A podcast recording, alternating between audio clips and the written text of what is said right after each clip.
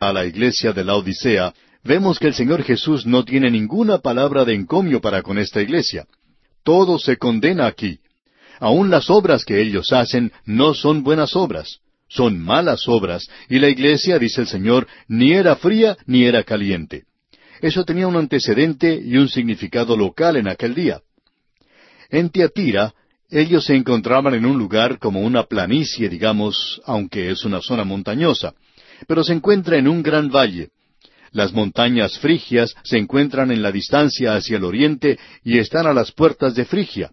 Y la Odisea y Colosas se encuentran en una localidad bastante fuera de lo común. Ahora, entre la Odisea y yendo hacia las montañas frigias, se encuentra en un valle un gran templo. Era un templo de Anatolia, de un dios hombre frigio llamado Coru. Este era un dios primitivo en esa zona, pero el templo que fue construido allí era el centro mismo de toda la sociedad, también lo era de la administración y del comercio y de la religión. Existía allí una religión muy primitiva y también tenía un gran mercado donde iban los extranjeros. Allí iba gente de todas partes llegaban a ese lugar y llevaban a cabo sus negocios en ese mercado. Es algo a lo cual están acostumbradas estas personas. Nos imaginamos que ese gran mercado que existe hoy en Estambul es algo muy similar a eso. Ahora ese también era un lugar donde tenían un gran colegio de medicina, y debemos repetir que esto era algo muy primitivo y muy pagano. Aquí es donde ellos desarrollaron lo que se conocía en Roma como el polvo frigio, eso era para los oídos y para los ojos. Ellos utilizaban esa materia química que tomaban de las montañas de ese lugar, donde el terreno era algo fuera de lo común, y lo mezclaban con nardo, y se vendía por todo el imperio romano.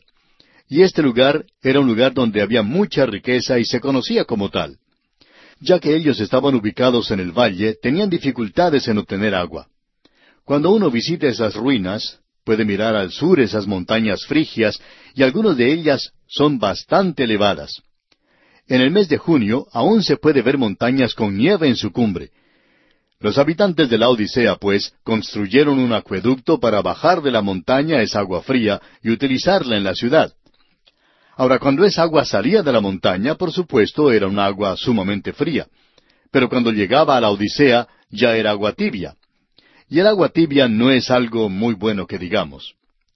Ahora, en el valle donde un afluente se une con el río Meandro, hay una zona de aguas termales, y estas aguas son tan calientes que producen vapor, el cual está siendo utilizado en el presente. Y se nos informa que se va a utilizar más y más, y esta es el agua más caliente que uno se puede imaginar. Mucho de eso es sencillamente vapor. Ahora, cuando esta gente sacaba esta agua caliente y la llevaba hasta la ciudad de la Odisea, para el tiempo que llegaba allí, pues ya no era agua caliente, sino que era agua tibia. De modo que cuando el Señor le dice a esta iglesia de la Odisea que ni eres frío ni caliente, ellos sabían exactamente de lo que Él estaba hablando. Ellos eran tibios y habían estado bebiendo agua tibia por mucho tiempo.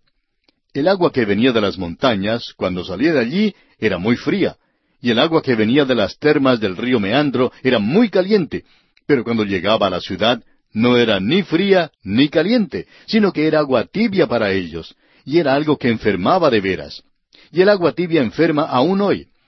Es necesario poner un poquito de hielo en el agua o lo bebe como agua caliente, pero agua tibia no es algo bueno. Y el Señor Jesucristo dijo que esta iglesia no era ni fría ni caliente. Dice, pero por cuanto eres tibio y no frío ni caliente, te vomitaré de mi boca. Una iglesia fría era en realidad una iglesia que lo había negado todo. Se había entrado al formalismo, estaba funcionando en oposición a la palabra de Dios y al Evangelio de Cristo. Uno encuentra esto en el liberalismo del presente. Ellos se encuentran en una posición de activa oposición al Evangelio del Señor Jesucristo. Luego tenemos la iglesia caliente, esto nos habla de aquellos que sienten una pasión espiritual ferviente. Era como esos creyentes de Éfeso, que estaban apartándose de su primer amor. Ah, el Espíritu de Dios les había llevado a una posición muy elevada en su relación personal con Cristo. Pero esta iglesia tampoco era caliente, ni era fría, era sencillamente tibia. Y entre esas posiciones de la caliente y la fría tenemos esta fe tibia. Diríamos nosotros que este es el cuadro de muchas, pero muchas iglesias en el día de hoy. Muchas grandes denominaciones que se han apartado de la fe y muchas iglesias en estas denominaciones y fuera de ellas tratan de mantener una posición media. No quieren salir abiertamente en apoyo de la palabra de Dios y de las grandes doctrinas de la fe cristiana, pero al mismo tiempo no quieren ser conocidas como iglesias liberales. Hay otros que gustan de andar bien con ambos lados. Conocemos a ciertas personas que hacen esto. Algunos son lo que llamaríamos extremistas en ambas direcciones. Algunos han llegado a ser fundamentalistas en extremo. Otros han llegado a ser liberales en extremo. Y hay muchos que tratan de estar en los dos lados de la corriente, y esa es una condición que es prácticamente imposible. Y esto es lo que hace que el Señor Jesucristo diga que le enferma. Y dice francamente aquí, te vomitaré de mi boca. A nuestro juicio, este es el andar en medio del camino, tomar una posición hipócrita, teniendo un nombre de que viven, pero están muertos, que tienen apariencia de piedad, pero niegan la eficacia de ella. A estos, dice la Escritura, evita. Y el protestantismo en realidad piensa que cree todas estas grandes doctrinas y los credos de las grandes iglesias son credos maravillosos. La confesión de fe de Westminster, repudiada en su gran mayoría por la iglesia que lo creó, también es algo maravilloso. Y hay otras confesiones de estas otras iglesias. Tienen credos maravillosos. Bueno, ¿quién les está siguiendo? ¿Quién les cree en el presente? Tienen apariencia de piedad, pero niegan la eficacia de ella. Tienen un nombre de que están vivos, pero están muertos en realidad. No son ni fríos ni calientes. Son tibios. Este es un cuadro terrible el que se nos presenta. Luego en el versículo 17 de este capítulo 3 de Apocalipsis leemos, Porque tú dices, yo soy rico y me he enriquecido, y de ninguna cosa tengo necesidad, y no sabes que tú eres un desventurado, miserable, pobre, ciego y desnudo. Ahora, la ciudad de la Odisea era una ciudad rica. Suponemos que las ciudades de la Odisea y de Sardis eran probablemente dos ciudades muy ricas, quizás las más ricas de toda esa zona en particular en ese tiempo. Y el Señor dice aquí, porque tú dices, yo soy rico y me he enriquecido, y de ninguna cosa tengo necesidad. Ellos pensaban que el dinero era la respuesta a cualquier problema de la vida. Al concluir la Segunda Guerra Mundial, esa fue la suposición en la que operó el gobierno norteamericano y comenzó a utilizar el dinero en todo el mundo, como si estuvieran comprando amigos para hacer la paz, para arreglar los problemas del mundo. Sin embargo, esto no sucede así, amigo oyente. El dinero no soluciona todos los problemas que tiene el mundo, porque las riquezas nunca resuelven nada. Esta iglesia en la Odisea trató eso, probó eso. Yo soy rico, dijo, y me he enriquecido, y de ninguna cosa tengo necesidad. Pero el Señor le dice, ¿No sabes que tú eres un desventurado, miserable, pobre, ciego y desnudo? Esta iglesia se jactaba de sus posesiones materiales. En cambio, la iglesia en Esmirna era pobre en cosas materiales. Usted recuerda que el Señor les elogió por eso. Era una iglesia de gente pobre, débiles y menospreciados por el mundo. No había muchos ricos y nobles en esa iglesia primitiva. El apóstol Pablo dice en su primera epístola a los Corintios, capítulo uno, versículo veintiséis, Pues mirad, hermanos, vuestra vocación, que no sois muchos sabios según la carne, ni muchos poderosos, ni muchos nobles. La iglesia del día de hoy se jacta de su gran membresía, de la gente prominente que tiene, de las grandes reuniones, de su dar generoso y de sus edificios adornados. De esto es que nos jactamos en el presente. Permítanos citar aquí parte de un artículo que apareció hace ya muchos años en la revista que publica mensualmente el Instituto Bíblico Moody, escrito por el señor Peirce. Y este hombre dice, un crecimiento nominal en la membresía de un 20% de nuestra población en el año 1884 a un 35% de la población en el año 1959, y eso fue lo máximo, digamos de paso, 61 millones de miembros de iglesias, indican la posibilidad de una iglesia llena de enardecimiento para con Dios. Hay otras indicaciones, una riqueza más allá de los sueños más atrevidos de nuestros antepasados, una entrada de cinco mil millones de dólares en 1959, un programa de construcción donde se gastará ochocientos millones de dólares en nuevas iglesias, reuniones de evangelismo en masa a las cuales asisten cientos de miles de personas, y otros usos de comunicaciones masivas como radio y literatura están aumentando constantemente. Y luego sigue diciendo, la riqueza mundana es la regla establecida por la iglesia moderna. Los valores espirituales se han perdido de vista o se ignoran completamente. La iglesia no es sólo rica en cuanto a posesiones terrenales, sino que está en el negocio de acumular riquezas se le dice a la gente que haga sus testamentos en favor de algunas organizaciones cristianas, de algunos programas radiales u otras obras que profesan ser cristianas y que son operadas como elementos promocionales para levantar dinero que provee un cuidado muy lujoso de aquellos promotores. Hasta aquí la cita del señor Perse. Amigo oyente, usted debería tener cuidado de ver a dónde va a parar su dinero cuando lo entrega para una obra así llamada cristiana debe cerciorarse de que lo que usted deja en su testamento va a ser utilizado para obras verdaderamente cristianas, y esperamos que así lo haga. Pero tiene que estar seguro que después que usted haya desaparecido, ese dinero se utilice en la forma en que usted designó que se utilizara. Debemos decir que en el lado espiritual del libro mayor, la cuenta de la iglesia de la Odisea era algo lamentable. Esto es peor que cualquiera de las otras iglesias mencionadas aquí.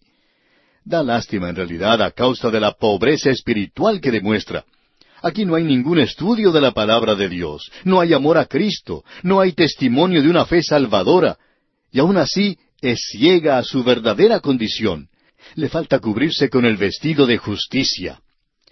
Para ilustrar esto, amigo oyente, permítanos mencionar una carta que un pastor escribiera hace muchos años y la puso en su cartelera de anuncios. Está dirigida a Juana Ordinaria. Y en esta carta dice, Querida Juana, te estoy escribiendo para ayudarte a que te despojes de ese sentimiento de inutilidad que se ha apoderado de ti. Muchas veces tú has dicho que no puedes ver cómo Cristo puede utilizarte, que tú no eres nadie en especial. La Iglesia debe llevar en sí parte de la responsabilidad por haberte hecho sentir de la manera en que te sientes. Estoy pensando en la mentalidad de la Iglesia de promover instancias de triunfo. Los periódicos de nuestra iglesia siempre cuentan la historia de Juan Dinero, de cómo éste utiliza su elevada posición para testificar por Cristo. Cuando la iglesia se reúne para algún banquete, siempre se tiene el testimonio de alguna estrella deportiva, de un atleta que se destaca y que tiene el respeto de sus compañeros y quien testifica por Cristo. Esto nos lleva a pensar que si uno no tiene esa influencia del estrellato o de una alta posición en los negocios, es preferible que uno no diga nada que a nadie le interesa lo que Cristo ha hecho por ti. Nos hemos olvidado de la realidad elemental en cuanto al testimonio cristiano, algo que debería animarte. Dios ha elegido lo que el mundo llama insensato para avergonzar a los sabios. Él ha elegido a lo que el mundo llama débil para avergonzar a los fuertes. Él ha elegido las cosas que tienen poca fortaleza y poca reputación. Sí, aun las cosas que no tienen verdadera existencia para desinflar las pretensiones de las cosas que son, para que ninguno pueda jactarse en la presencia de Dios. Cuando el Señor Jesús eligió a sus discípulos, Él no buscó a campeones olímpicos o a senadores romanos. Él eligió a gente sencilla como tú, algunos pescadores. Uno era un político extremista, otro era un publicano, un nadie en esa sociedad. Estos hombres trastornaron el mundo romano por amor a Cristo. ¿Cómo lo hicieron? Por medio de su popularidad, no tenían ninguna. Por su posición, tampoco la tenían. Su poder estaba en el poder de Dios, por medio del Espíritu Santo. Juana, no te olvides de que nosotros necesitamos lo ordinario en las manos de Cristo para trastornar al mundo. Y hasta aquí esta carta convincente que un pastor enviara a Juana ordinaria, una creyente como muchas, que se consideran inútiles ante Dios por carecer de fama y poder. Y amigo oyente, a veces nosotros cantamos, el cimiento de la iglesia es Jesucristo su Señor. Ella es su nueva creación por agua y por la palabra. Del cielo él bajó a buscarla para hacerla su esposa santa. Con su propia sangre la compró y por su vida él murió. Aun así, es cierta esa inscripción en la Catedral de Lübeck, en Alemania, donde dice, Me llamáis maestro y no me obedecéis. Me llamáis luz y no me veis. Me llamáis vida y no me deseáis. Me llamáis sabio y no me seguís. Me llamáis bueno y no me amáis. Me llamáis rico y no me pedís. Me llamáis eterno y no me buscáis. Me llamáis virtuoso y no confiáis en mí. Me llamáis noble y no me servís. Me llamáis poderoso y no me honráis. Me llamáis justo y no me teméis. Si yo, pues, os condeno, no me culpéis. Esta, amigo oyente, es la iglesia en la Odisea. Esta es la iglesia de la cual hablaba Stanley Hyde cuando dijo, La iglesia fracasa por no decirme que yo soy un pecador. La iglesia ha fracasado por no tratarme como una persona perdida. La iglesia ha fracasado por no ofrecerme la salvación que solamente hay en Cristo Jesús. La iglesia ha fracasado por no decirme de las terribles consecuencias del pecado, de la certidumbre del infierno, del hecho de que solamente Jesucristo puede salvar. Y luego él agregó lo siguiente, necesitamos saber más del juicio final y menos de la regla de oro, más de un Dios viviente y de un diablo viviente también, más de un cielo que ganar y de un infierno que evitar. La iglesia debe traerme no un mensaje de cultivación, sino un mensaje de renacimiento. Puede que yo le falle a esa iglesia, pero esa iglesia no me fallará a mí. Estamos viviendo en un mundo, en un período de la iglesia de la Odisea en el presente, y la iglesia está fracasando por no testificar en cuanto a la gracia salvadora de Dios. Luego, él dice a la iglesia en la Odisea, aquí en el versículo 18 de este capítulo tres de Apocalipsis, Por tanto, yo te aconsejo que de mí compres oro refinado en fuego, para que seas rico, y vestiduras blancas para vestirte, y que no se descubra la vergüenza de tu desnudez. Y unge tus ojos con colirio para que veas. Por tanto, dice, yo te aconsejo que de mí compres oro refinado en fuego, para que seas rico. Esta es la sangre preciosa de Cristo.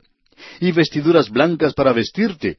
Esta es la justicia de Cristo y unge tus ojos con colirio para que veas. Y esto se refiere al Espíritu Santo que abre los ojos de los creyentes hoy. Y luego dice en el versículo 19, Yo reprendo y castigo a todos los que amo. Sé pues celoso y arrepiéntete. Este es su último mensaje a la iglesia. Él le dice que sea celosa, caliente, que se inflame por Dios. Él está ordenándole a esta iglesia a que olvide ese estado tibio y le dice, arrepiéntete. Esta iglesia necesita arrepentimiento más que ninguna de las otras. Y el arrepentimiento es para la iglesia hoy. Claro que uno no va a ser muy popular cuando le diga eso. De eso estamos seguros. Quisiéramos mencionar que en este versículo 19 el Señor está hablando en cuanto a la iglesia en la Odisea. Y aún para aquellos que se encuentran en esa iglesia no es demasiado tarde para volverse a Cristo. Él dice, yo reprendo y castigo a todos los que amo. Sé pues celoso y arrepiéntete. Así es que esta iglesia aún podía volverse a Cristo y ser celosa. Ahora esa palabra celoso significa ser caliente, ser ferviente. Ellos eran tibios. Y creemos que comenzando aquí con el versículo veinte, tenemos una invitación general de parte del Señor Jesucristo en cualquier ocasión, ya que dice, He aquí yo estoy a la puerta y llamo. Si alguno oye mi voz y abre la puerta, entraré a él y cenaré con él y él conmigo. Este es un cuadro del Señor Jesucristo y la puerta del corazón del pecador. Es un cuadro glorioso. El artista Holman Hunt pintó este cuadro. Es un cuadro de Cristo parado a la puerta. Cuando él pintó ese cuadro por primera vez, invitó a sus amigos artistas a que lo criticaran. Uno de ellos le dijo, Holman, no incluiste una parte muy importante de la puerta. Dejaste de pintar el pomo o la perilla de la puerta. Y Holman contestó, Bueno, es que esa puerta es un cuadro del corazón humano, y el pomo o la perilla de la puerta está por el lado de adentro. Y amigo oyente, eso es lo que tenemos aquí en este versículo. Él está a la puerta y llama. Él no va a derribar la puerta. A pesar de lo que digan algunos extremistas hoy en cuanto al tema de la elección, el Señor Jesucristo actuará y, por así decirlo, moverá el cielo y la tierra para llegar a la puerta de su corazón. Pero cuando Él llegue allí, Él se detiene y llama. Usted es quien tiene que abrir la puerta y dejarle entrar. Ese es el cuadro que tenemos aquí. Y él dice, entraré a él y cenaré con él y él conmigo. Esto demuestra comunión, indica el comer, el alimentarse de la palabra de Dios, indica el ir y conocer a Jesucristo. Y luego dice en el versículo 21, Al que venciere, le daré que se siente conmigo en mi trono, así como yo he vencido y me he sentado con mi Padre en su trono. Debemos volver a recalcar que aquí se nos está hablando de la relación con su Padre en el trono debemos destacar el hecho de que cuando Él está hablando de su relación con el Padre, Él siempre hace de esto algo único. Y aquí lo tenemos, mi Padre. Él dijo, por ejemplo, subiré a mi Padre. No nuestro Padre, porque esta relación siempre es diferente con Él. Ahora Él nos está preparando para la próxima escena que se desarrollará. Cuando Él dice, y me he sentado con mi Padre en su trono, ese es el cuadro de lo que nosotros vamos a ver. Luego en el versículo 22 de este capítulo 3 de Apocalipsis dice, El que tiene oído, oiga lo que el Espíritu dice a las iglesias. Este es un mensaje, un mensaje especial del Señor Jesucristo a todas las iglesias, que uno necesita tener el oído ungido, untado con sangre para poder oír. Y esa es la razón por la cual hoy usted y yo debemos tener mucho cuidado en cuanto a nuestro estudio de la palabra de Dios, de no adelantarnos al Espíritu de Dios, sino que debemos permitir que Él sea nuestro Maestro. Si usted tiene un oído untado con la sangre, Él quiere que usted le escuche, que escuche lo que Él tiene que decirle. Y solo el Espíritu de Dios puede hacer que esto sea real para nosotros.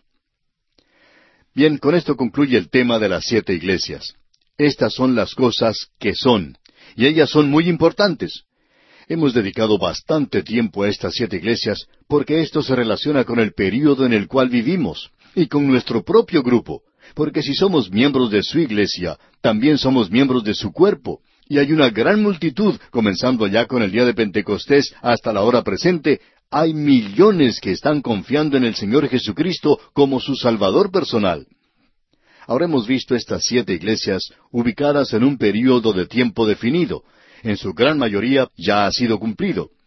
Creemos que nos encontramos en el período de las dos últimas iglesias. Y como ya hemos dicho anteriormente, hay una preparación en la iglesia visible organizada del presente. Tenemos a esta iglesia que se está apartando cada vez más hacia la apostasía. Y luego tenemos a esta iglesia que permanece al lado de la palabra de Dios, la iglesia en Filadelfia. Esa es la iglesia que será raptada. La otra iglesia, con esa tremenda organización, y eso incluye a todas las denominaciones, aquellas que profesan ser iglesias cristianas, pero que hace mucho que se han apartado de la palabra de Dios, que se han apartado de la persona de Cristo, esa división existe hoy en la iglesia. Una iglesia será raptada, pues, pero la otra pasará por el período de la gran tribulación. Ahora debemos decir que ha habido un mensaje en cada una de estas iglesias. El autor de estos estudios bíblicos, el doctor J. Vernon McGee, decía que él había disfrutado mucho del estudio de estas iglesias, mucho más que en oportunidades anteriores porque había podido realizar varios viajes a Turquía, es decir, al Asia Menor. Él tuvo la oportunidad de visitar las ruinas de las siete iglesias mencionadas aquí, y decía que cada vez que le tocaba estudiar cada una de estas iglesias, podía recordar las ruinas que observó y podía recordar la situación local.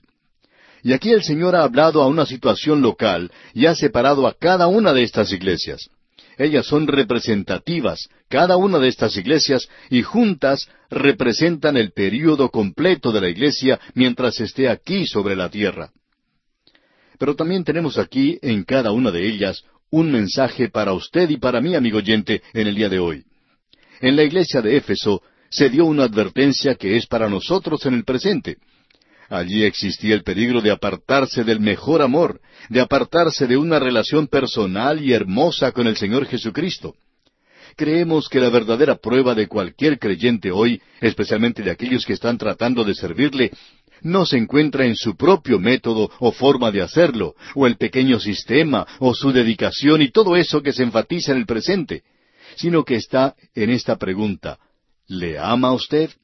¿Ama usted al Señor Jesucristo, amigo oyente? Cuando usted le ama, entonces usted tendrá una relación correcta.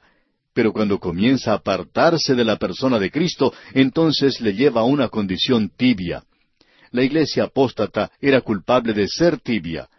No parece ser muy malo, pero es la peor condición en la que se puede encontrar una persona en el plano espiritual. Cierto predicador dijo en una ocasión, veinte creyentes tibios dañan más la causa de Cristo que un ateo beligerante. Y por supuesto que estamos de acuerdo con eso. Una iglesia tibia es algo lamentable en la causa de Cristo.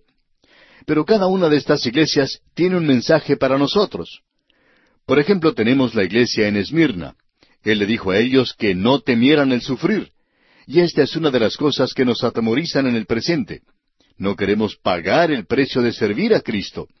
Y sin embargo, ese es el método. Luego tenemos la iglesia en Pérgamo. Veamos lo que nos dicen los versículos catorce y quince del capítulo dos de Apocalipsis. Pero tengo unas pocas cosas contra ti, que tienes ahí a los que retienen la doctrina de Balaam, que enseñaba a Balac a poner tropiezo ante los hijos de Israel, a comer de cosas sacrificadas a los ídolos y a cometer fornicación. Y también tienes a los que retienen la doctrina de los Nicolaitas, la que yo aborrezco. El peligro es la mala doctrina. Eso, por supuesto, es un grave peligro hoy, la doctrina equivocada. Eso es lo que andaba mal en la iglesia en Pérgamo. Luego tenemos la iglesia en Tiatira. Y en el versículo veinte del mismo capítulo dos de Apocalipsis leemos, Pero tengo unas pocas cosas contra ti, que toleras que esa mujer Jezabel, que se dice profetiza, enseñe y seduzca a mis siervos a fornicar y a comer cosas sacrificadas a los ídolos. Aquí está la nueva moralidad. Ese es un gran peligro para muchos hoy. Ellos piensan que pueden aceptar a Cristo y luego vivir en un nivel bajo. Pero usted no puede salirse con la suya, amigo oyente, de ninguna manera. Usted es su hijo. Y luego tenemos el mensaje a la iglesia en Sardis, a la iglesia protestante. Allí existía el peligro de una muerte espiritual. A ella le dijo, tienes nombre de que vives y estás muerto. ¿Qué en cuanto a su iglesia, amigo oyente? ¿Está viva? ¿Está usted vivo? ¿O está muerto en esa iglesia hoy? Hay muchos así en el presente. Y sin embargo, hablan mucho en cuanto a mantener la doctrina. Pero, amigo oyente, lo lamentable hoy es eso de estar muerto en el protestantismo. Y esa es una de las peores cosas que uno puede imaginarse. Luego tenemos el mensaje a la iglesia de Filadelfia. Ellos no se encontraban en un peligro grave porque Él no condena a esa iglesia para nada. No tiene ninguna palabra de condenación para ellos. Pero Él les da una recomendación. Les dice, retén lo que tienes. ¿Y qué es lo que ellos tenían? Bueno, usted recuerda lo que sucedió. Él les elogió porque guardaban su palabra. Y debemos tener mucho cuidado en cuanto a esto. Uno puede mirar hacia el pasado y recordar a personas que se mantenían firmes en la palabra de Dios hace muchos años, que parecían ser mucho más fuertes que nosotros, pero que ahora se han apartado de la fe. Esto nos sorprende, pero es un gran peligro el que existe aún en esta iglesia en Filadelfia. Y ninguna de estas cosas deberían disuadirnos. Esta es, pues, la historia de la iglesia. Llegamos ahora al capítulo cuatro, y la pregunta natural que surge aquí es, ¿Qué ocurrió con la iglesia? Uno no la encuentra a partir del capítulo cuatro hasta el final del libro de Apocalipsis. No hay mención de la iglesia, excepto cuando se menciona la invitación que está al final del libro, algo que es general y que nada tiene que ver con la cronología del libro. Pero de aquí en adelante usted no va a encontrar la palabra iglesia. Hasta este momento, la palabra iglesia se mencionaba una y otra vez, por lo menos diecinueve veces, pero ahora ya no se menciona más es como si hubiera dejado de transmitir. ¿Por qué? Porque ha tenido lugar el rapto. Fue llevada a las nubes para encontrarse con el Señor, y la iglesia ha ido al cielo. Eso es lo que ha sucedido. Tomó lugar, como decimos, durante el período de la iglesia de Filadelfia, y lo que continuó después de eso es sencillamente una organización y pasará a través de la gran tribulación y la volveremos a ver otra vez cuando se llama la gran ramera. Esto es algo terrible es el cuadro más aterrador que encontramos en la Biblia, el capítulo 17 de Apocalipsis. ¿Veremos otra vez a la iglesia? Sí, pero no es ya una iglesia, es la esposa, la esposa preparada para el esposo. Así es que esto nos lleva ahora en este maravilloso libro a la división final de él. Usted debe recordar que Juan lo presentó al principio. A él se le dio la división de este libro y él la compartió con nosotros. A él se le dijo, escribe las cosas que has visto y las que son y las que han de ser después de estas. Esto es en griego metatauta, las cosas que han de ser después de estas. Así es que cuando llegamos a este capítulo cuatro de Apocalipsis, ¿qué es lo que encontramos? Nos dice, Después de esto miré, y he aquí una puerta abierta en el cielo, y la primera voz que oí, como de trompeta, hablando conmigo. Ese es el sonido de la trompeta que ha llamado a la iglesia a las nubes. ¿Y de quién era esa voz?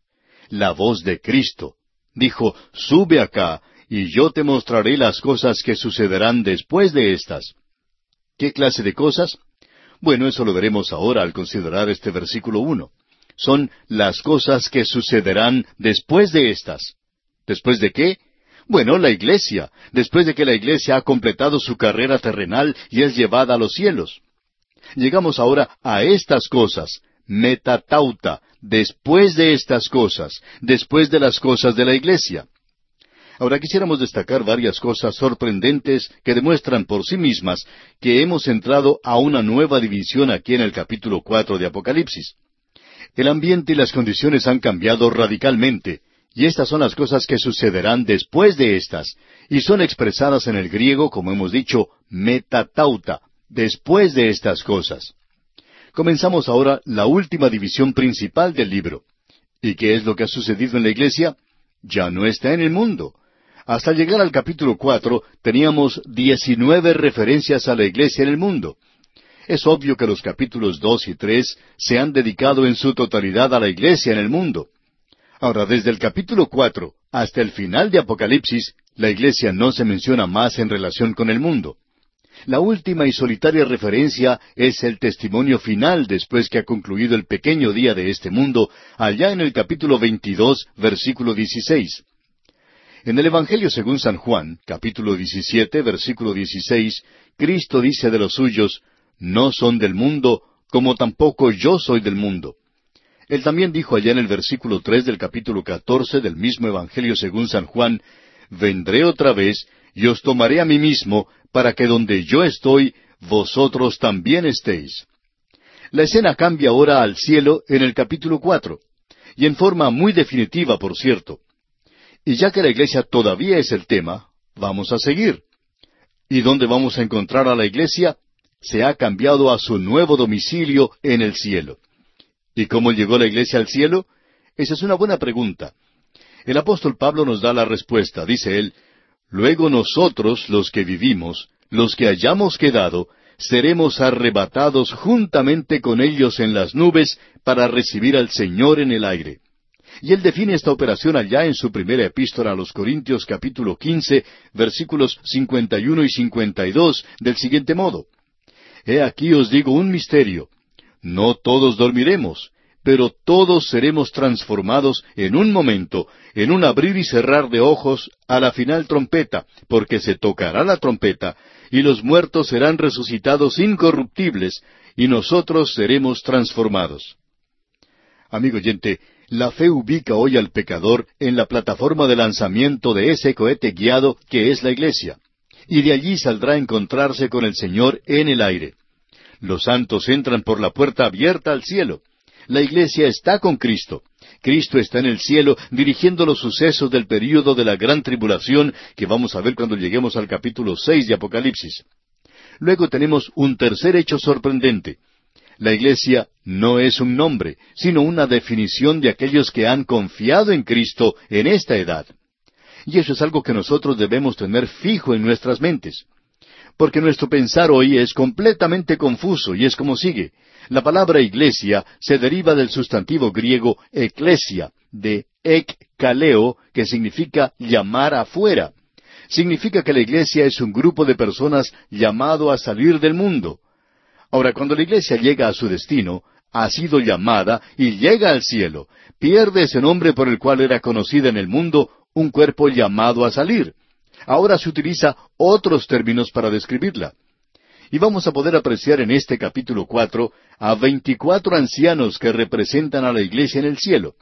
También vamos a ver a la iglesia en el cielo como la esposa descendiendo a su nuevo hogar, la nueva Jerusalén. Ahora, esa organización apóstata que lleva esa terminología eclesiástica continúa en el mundo. Y de aquí en adelante no se le da ni nombre ni título de iglesia tampoco. Es llamada la Gran Ramera. Amigo oyente, esto es algo aterrador. El finado doctor George Gill dijo en cierta ocasión, cuando tenga lugar el rapto, habrá algunas iglesias que se reunirán al siguiente domingo después de ese suceso y no van a tener algún miembro ausente. Todos estarán allí. ¿Por qué? Porque esa es la iglesia de la Odisea. Ahora aquí tenemos otro hecho sorprendente, el cuarto que queremos presentar. Los juicios que se mencionan a partir del capítulo seis no estarían en armonía con la provisión de la gracia y la promesa que Dios ha hecho a la iglesia. Si la iglesia permaneciera en el mundo, entonces frustraría la gracia de Dios. Amigo oyente, a nosotros se nos ha prometido ser librados del juicio.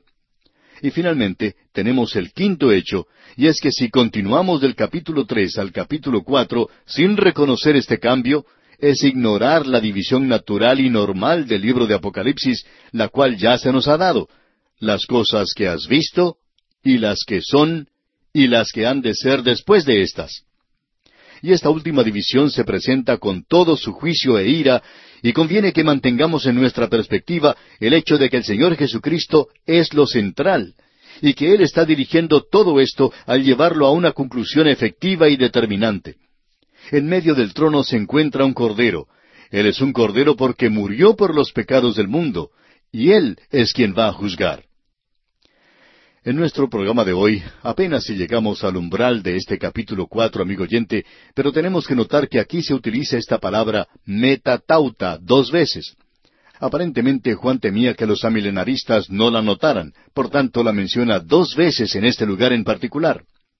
Vamos ahora con la iglesia al cielo para ver el trono de Dios, veinticuatro ancianos y cuatro seres vivientes en este capítulo. llegamos al capítulo cuatro. Y aquí vemos que la escena cambia al cielo. Está hablando de la iglesia, y la iglesia ha ido al cielo porque ya no está más en el mundo. Ya ha concluido su carrera terrenal. Y esta es la división que Juan presentó allá en el capítulo uno, versículo diecinueve, donde se le dijo que escribiera las cosas que has visto, o sea, la visión del Cristo glorificado, y las que son, o sea, las cosas de la iglesia y luego las que han de ser después de estas, metatauta, es decir, las cosas que serán después de la iglesia. Y ahora hemos llegado a esto porque este versículo comienza con metatauta y concluye con metatauta. Y el primer versículo de este capítulo cuatro de Apocalipsis nos dice, Después de esto miré, y he aquí una puerta abierta en el cielo. Y la primera voz que oí, como de trompeta, hablando conmigo, dijo, Sube acá, y yo te mostraré las cosas que sucederán después de estas. Uno no puede errar esto a no ser que quisiera hacerlo, o que uno tuviera un sistema de interpretación para el cual este versículo pudiera ser un poco embarazoso. El versículo comienza y concluye con la frase después de esto o después de estas. Así es que esto es muy importante y esa repetición le da mayor énfasis e importancia a la frase. Ahora las cosas que son después de la iglesia, la iglesia ha concluido ya, y entonces la escena cambia de la tierra al cielo. Es un cambio radical. La palabra de Dios describe a estos personajes y actividades en el cielo como se describe normalmente sobre la tierra.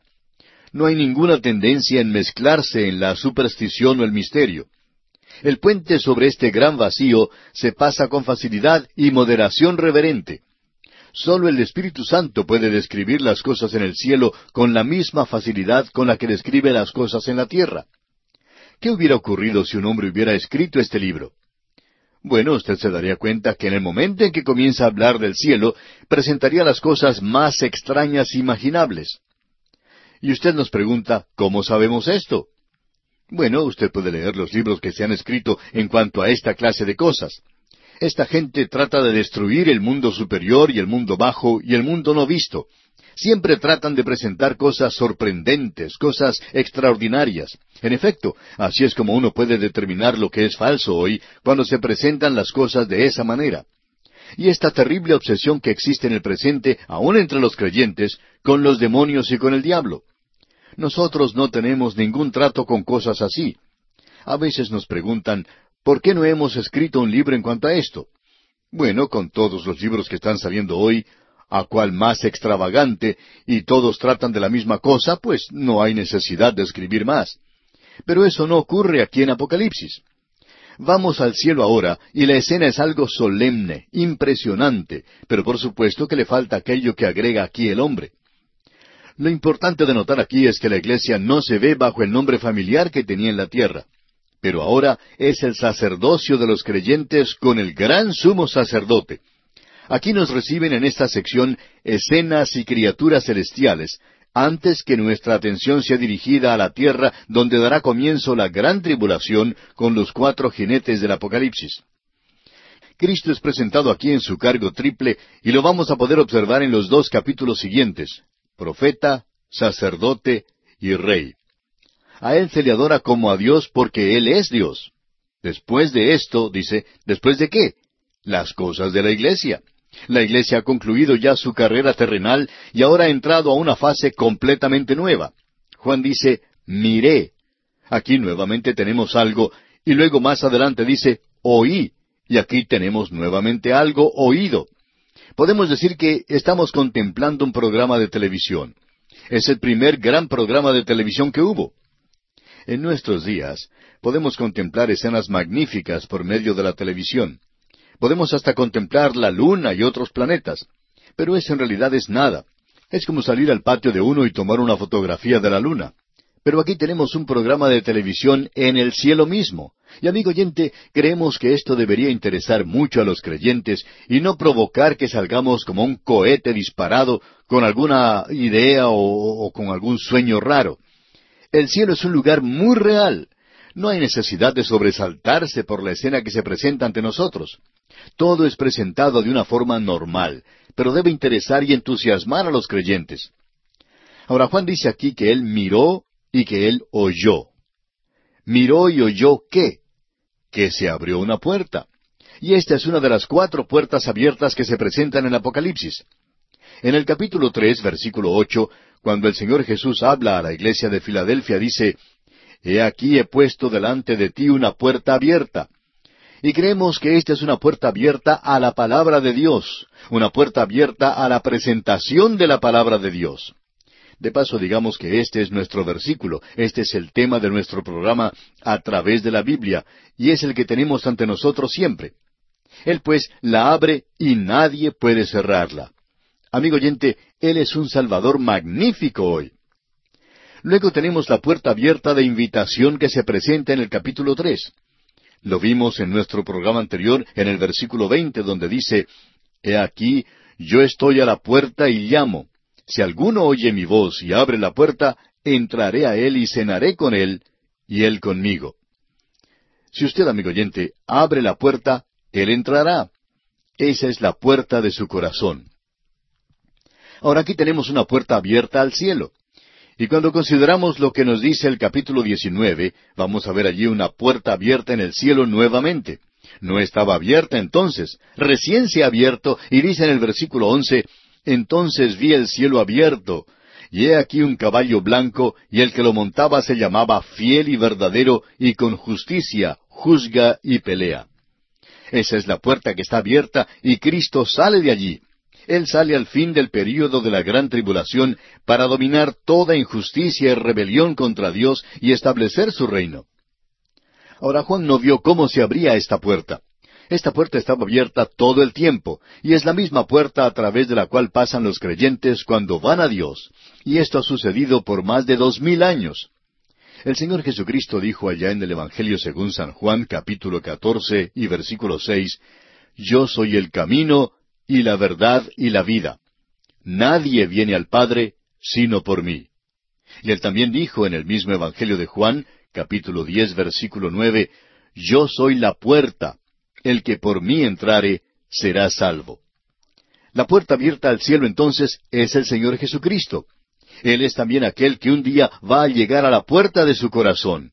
Esto es algo realmente glorioso, maravilloso. Nosotros entramos aquí por la fe y usando una expresión moderna de nuestros días, creemos que podría expresarse de la siguiente manera. La fe nos coloca en la plataforma de lanzamiento de la Iglesia de Jesucristo y en el rapto pasamos a través de esa puerta como un cohete teledirigido. No es un disparo hacia el vacío que no va a ninguna parte.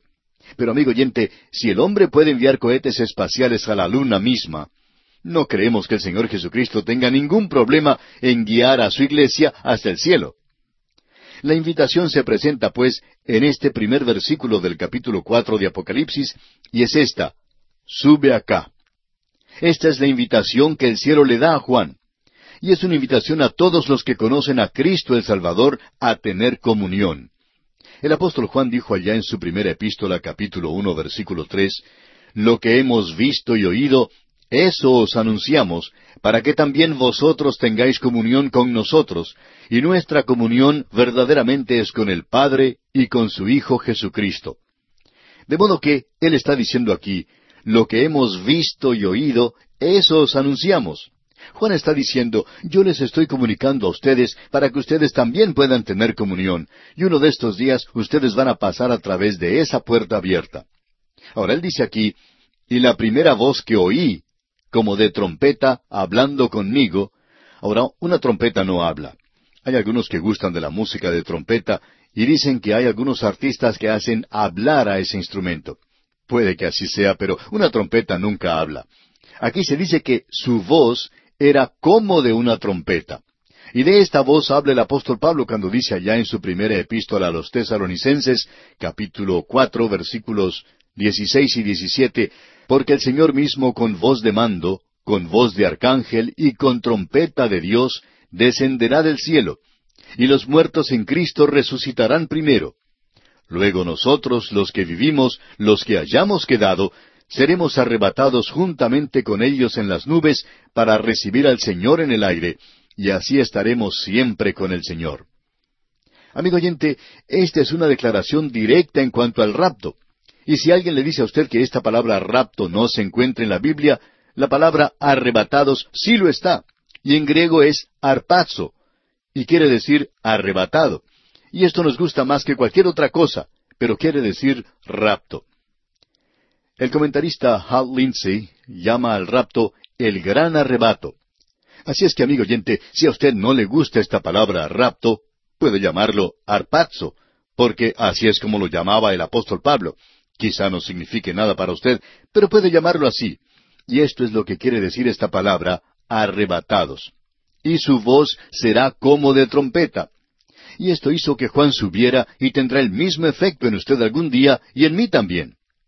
Leamos ahora el versículo dos de este capítulo cuatro de Apocalipsis.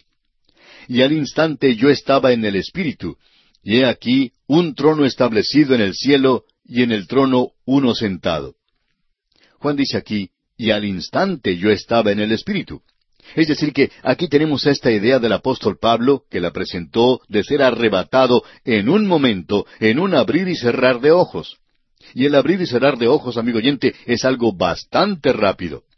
Algunos psicólogos han medido lo que consideran el abrir y cerrar de un ojo, o sea, el parpadeo cuando uno levanta el párpado. Y esto demora quizá una milésima de segundo. Es algo inmediato, algo instantáneo. Y Juan dice aquí, y al instante yo estaba en el Espíritu. Es decir, que el Espíritu Santo aún le está guiando y llevando a él. Y en la segunda parte de este versículo dos dice Juan, y he aquí un trono establecido en el cielo. Juan ya está allí, y él ahora ve esto por primera vez y menciona algo más allí, y en el trono uno sentado al instante, amigo oyente, y Juan está en el Espíritu, y el Espíritu Santo le está guiando a una nueva verdad, mostrándole las cosas que vendrán.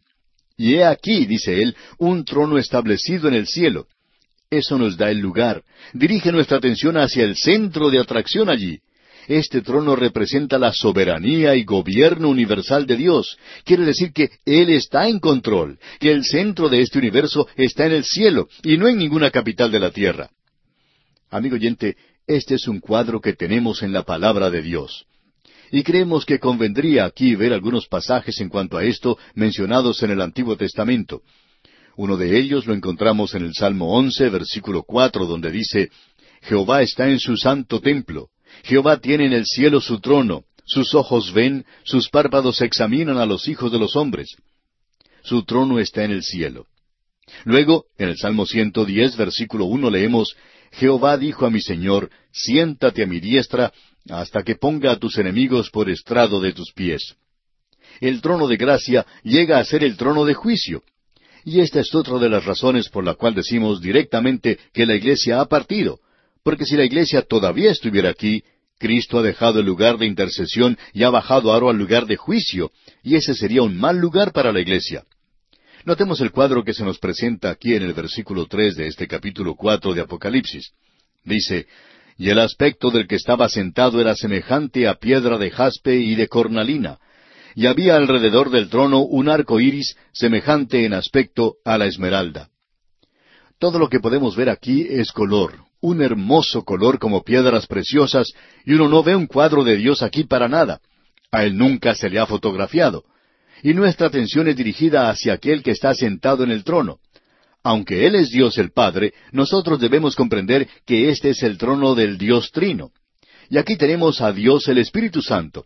Él ya ha sido mencionado, y será mencionado a través del versículo cinco. Y luego Dios el Padre se menciona aquí en la primera parte del versículo tres. Leamos. Y el aspecto del que estaba sentado era semejante a piedra de jaspe y de cornalina, y había alrededor del trono un arco iris semejante en aspecto a la esmeralda.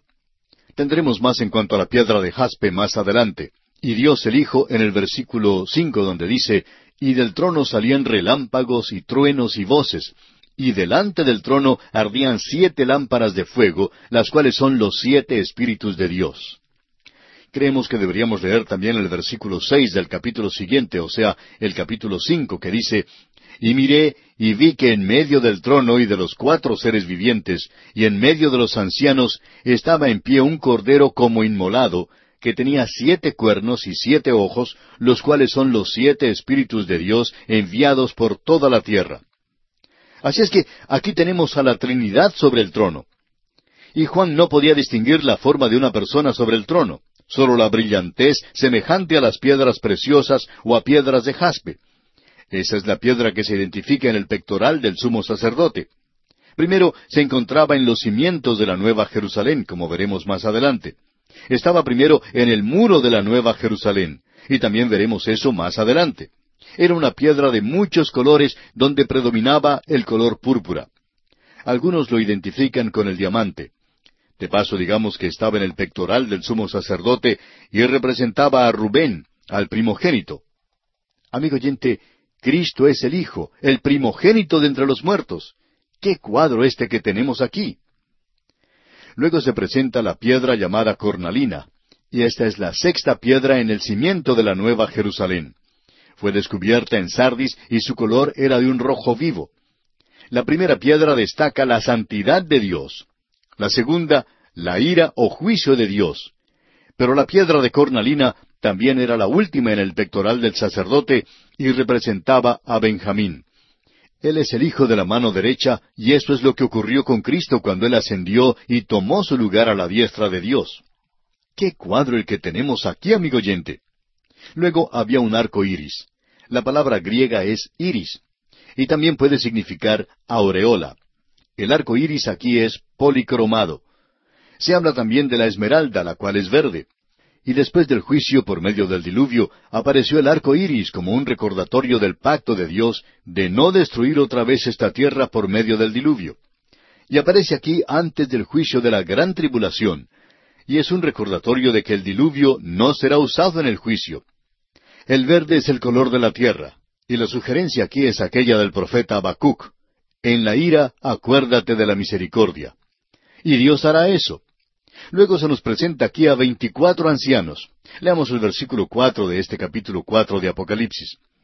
Y alrededor del trono había veinticuatro tronos, y vi sentados en los tronos a veinticuatro ancianos, vestidos de ropas blancas, con coronas de oro en sus cabezas. Ha habido mucha especulación en cuanto a quiénes eran esos ancianos. La palabra griega para ancianos es presbuteros, y la palabra presbiteriano proviene de ella. En cierta ocasión una pequeñita regresó a su casa de la escuela dominical, y era una escuela dominical en una iglesia presbiteriana.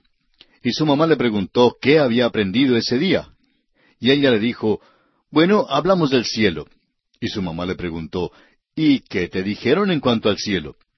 La niña respondió, El maestro dijo que habría allí solamente veinticuatro presbiterianos. Por supuesto, amigo oyente, que esta es una mala interpretación de la palabra de Dios. Pero estos veinticuatro ancianos son representativos. Israel los tenía, y la gente de aquel día entendía esto claramente. Estos son representantes de las iglesias. Ellos fueron nombrados en las iglesias para gobernar y representar a toda la iglesia. Eso lo vemos en la epístola a Tito capítulo uno versículo cinco. Debemos decir esto categórica y dogmáticamente, aunque podríamos buscar muchos libros y uno podría tener muchas clases de interpretaciones, pero aquí tenemos a la iglesia en el cielo. Ellos están vestidos de ropas blancas. Esa es la justicia de Cristo. Y tienen coronas de oro en sus cabezas. Eso indica que la iglesia gobernará con Cristo y que también ellos recibirán recompensas.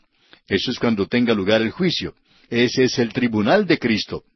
Y en este versículo cinco del capítulo cuatro de Apocalipsis leemos Y del trono salían relámpagos y truenos y voces, y delante del trono ardían siete lámparas de fuego, las cuales son los siete espíritus de Dios. El tiempo aquí es el tiempo presente. Esto no es algo que ha precedido, sino que está teniendo lugar allí mismo y entonces. Relámpagos y truenos, y esto muchas veces antecede a una tormenta. Y creemos que esto es lo que significa aquí, que se aproxima el juicio. También se escuchó voces, pero este no va a ser un juicio de manera desordenada. Será dirigido por aquel que está sobre el trono. Y los siete espíritus de Dios es una referencia muy clara al Espíritu Santo. Luego en el versículo seis de este capítulo cuatro de Apocalipsis leemos Y delante del trono había como un mar de vidrio semejante al cristal, y junto al trono y alrededor del trono cuatro seres vivientes llenos de ojos delante y detrás. Cuando se dice aquí un mar de vidrio, se refiere a la apariencia de esto y no al material. Este es un mar que está delante del trono de Dios, y es otra indicación de que aquí no se enfatiza la misericordia, sino el juicio. Este mar representa la santidad y la justicia de Dios. Allá en la primera epístola a los tesalonicenses, capítulo tres, versículo trece, se nos dice, para que sean afirmados vuestros corazones, irreprensibles en santidad delante de Dios nuestro Padre, en la venida de nuestro Señor Jesucristo con todos sus santos. La mar en calma indica la posición de descanso a la cual va la iglesia. Ella ya no es víctima de las tormentas de la vida, ya no está más a la mar. Ahora aquí se habla de cuatro seres vivientes. La palabra griega es soa. De aquí sacamos la palabra zoológico, el énfasis no es en un carácter bestial, sino en un carácter vital. Y estos seres vivientes están llenos de ojos delante y detrás. Ellos están alerta y muy al tanto de lo que ocurre, y son vivos, se parecen al serafín y al querubín. Y luego en el versículo siete leemos, El primer ser viviente era semejante a un león, el segundo era semejante a un becerro, el tercero tenía rostro como de hombre, y el cuarto era semejante a un águila volando.